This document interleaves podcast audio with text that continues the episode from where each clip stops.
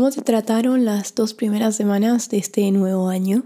Yo estuve muy enferma últimamente, así que tuve que pausar la mayoría de mis actividades. No estuve acampando, no estuve escalando, no hice mucho en realidad, pero finalmente me estoy sintiendo mejor, así que mañana voy a ir a hacer un trekking. Hacer un trekking es to go on a hike y voy a acampar en la montaña a 1800 metros de altura durante dos noches y estoy muy emocionada por eso. También últimamente estuve pensando de qué manera podríamos conectarnos un poco más, vos que me estás escuchando y yo que te estoy hablando. Así que se me ocurrió que al principio de cada episodio te voy a, dejar algunas preguntas. Me puedes responder en un comentario en mi cuenta de Patreon donde también puedes encontrar la transcripción de cada episodio o me puedes enviar un email respondiéndome.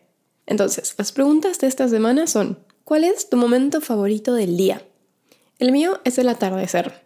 Me encanta ver cómo el cielo va cambiando de color y se pinta de naranja, a veces hasta rosado, y me hace pensar y reflexionar en lo que hice durante el día.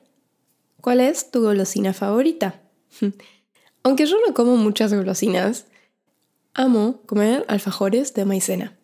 Si no los conoces, te recomiendo que busques una imagen en Google y si viajas a Argentina algún día, no dudes en probarlos. ¿Qué música estuviste escuchando últimamente? Hace poco descubrí una banda que se llama Superorganism y le estoy dando mucho play. ¿Conoces la banda? ¿Tenés alguna para recomendarme? Bueno, esas fueron las preguntas por hoy. Vamos con el episodio. Hoy quiero hablar sobre diferentes maneras de aprender un idioma de manera pasiva y darte ideas para incorporar a la lista de actividades que puedes hacer para aprender un idioma. So today I'm going to talk about learning a language but in a passive way. And then you can incorporate these activities in your daily life and you can learn a language in a more passive way. Cuando estaba en el colegio, el colegio es high school, leí el libro que se llama Un mundo feliz, A Brave New World, de Aldous Huxley. ¿Lo conoces? Una de las cosas que más me llamó la atención de ese libro fue la idea de la hipnopedia, del griego hipno, que significa sueño, y pedia, educación. En español, hipnopedia significa la educación a través del sueño. En el libro, Huxley presentaba la idea de que era posible aprender mientras dormías si escuchabas una grabación continuamente y de alguna manera, mágicamente o por repetición, las palabras que escuchabas constantemente mientras dormías se iban a quedar en tu cerebro. Esta idea me encantó y cuando estudiaba en la universidad me grabé varias veces leyendo los artículos que debía aprender para los exámenes y los escuchaba cuando dormía los días previos a tener el examen. Siempre aprobé mis exámenes. No puedo confirmar si fue por el método ideado por Huxley o por las horas que estudiaba cuando estaba despierta. Lo que sí, siempre me quedó dando vueltas en la cabeza la idea de aprender algo mientras duermo. Lo que sí puedo confirmar es que es posible aprender idiomas usando tus oídos y usándolos mucho. Como les comenté anteriormente, aprendí inglés básicamente escuchando canciones y sueco escuchando un podcast. Por eso creo que escuchar, tanto activa como pasivamente, es una de las mejores maneras de aprender un idioma de manera perezosa. Perezosa es lazy. So I think that listening is one of the best ways to learn a language in a passive, lazy way. Pero bueno, acabamos con mis consejos para aprender un idioma de una manera perezosa. Entonces, mi primer consejo es escuchar música o podcast en el idioma que querés aprender. Supongo que eso lo estás, lo estás haciendo porque estás escuchando mi podcast, pero lo puedes hacer de manera pasiva. No es necesario que intentes entender el 100% de todo lo que escuchas. Por ejemplo, yo siempre pongo un podcast o música mientras estoy cocinando, cuando salgo a correr o a caminar, cuando estoy conduciendo el coche, cuando estoy sentada en el transporte público. Los oídos son un canal que transfiere muchísima información a nuestro cerebro y lo mejor es que no siempre debemos estar concentrados en entender todo lo que entra en la cabeza. A veces solo necesitamos escuchar para acostumbrarnos a cómo suena ese idioma. So, my first advice is to listen to music or podcast in the language that you want to learn. I guess that because you're listening to this podcast, you are trying to learn Spanish. But my advice is also to not try to understand 100% of everything that you listen. So sometimes I just play a podcast. Lately, lately I've been listening to um, which is a Swedish podcast, uh, while I'm playing video games.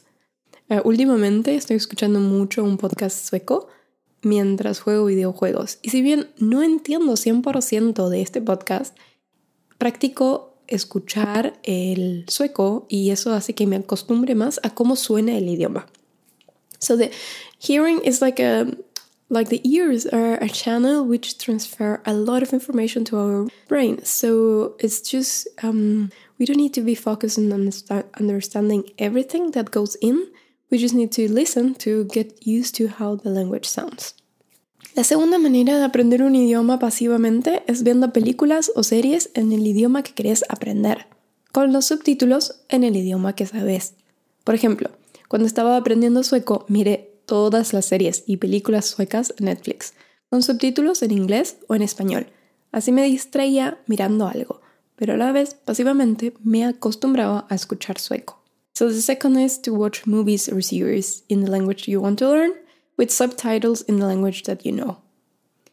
El tercer consejo quizás no es una manera muy pasiva, pero sí creo que es más divertida que sentarte a estudiar gramática, y es leyendo letras de canciones. Una de las cosas que más hacía cuando empecé a aprender inglés era buscar la letra de las canciones que me gustaban en inglés y en español. Entonces, mientras reproducía la canción en inglés, leía la letra en inglés, también leía la letra en español. Así iba, iba aprendiendo qué significaba la canción mientras aprendía vocabulario en inglés. Esto lo puedes hacer con cualquier idioma que quieras aprender. Así que puedes hacer una lista de canciones en español, por ejemplo, lees las letras y empiezas a practicar. Si quieres, yo tengo una playlist en Spotify que se llama Songs to Learn Spanish con canciones bastante lentas que es posible escuchar y entender las letras, por si quieres intentar escucharlas. So another, my third advice is to read the lyrics of songs that you like. This I was doing a lot when I was learning English.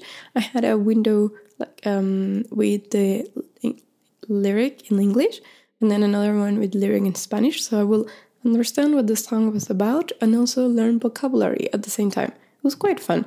This was like like 15 years ago, Um, but it's something that is fun to do, I think.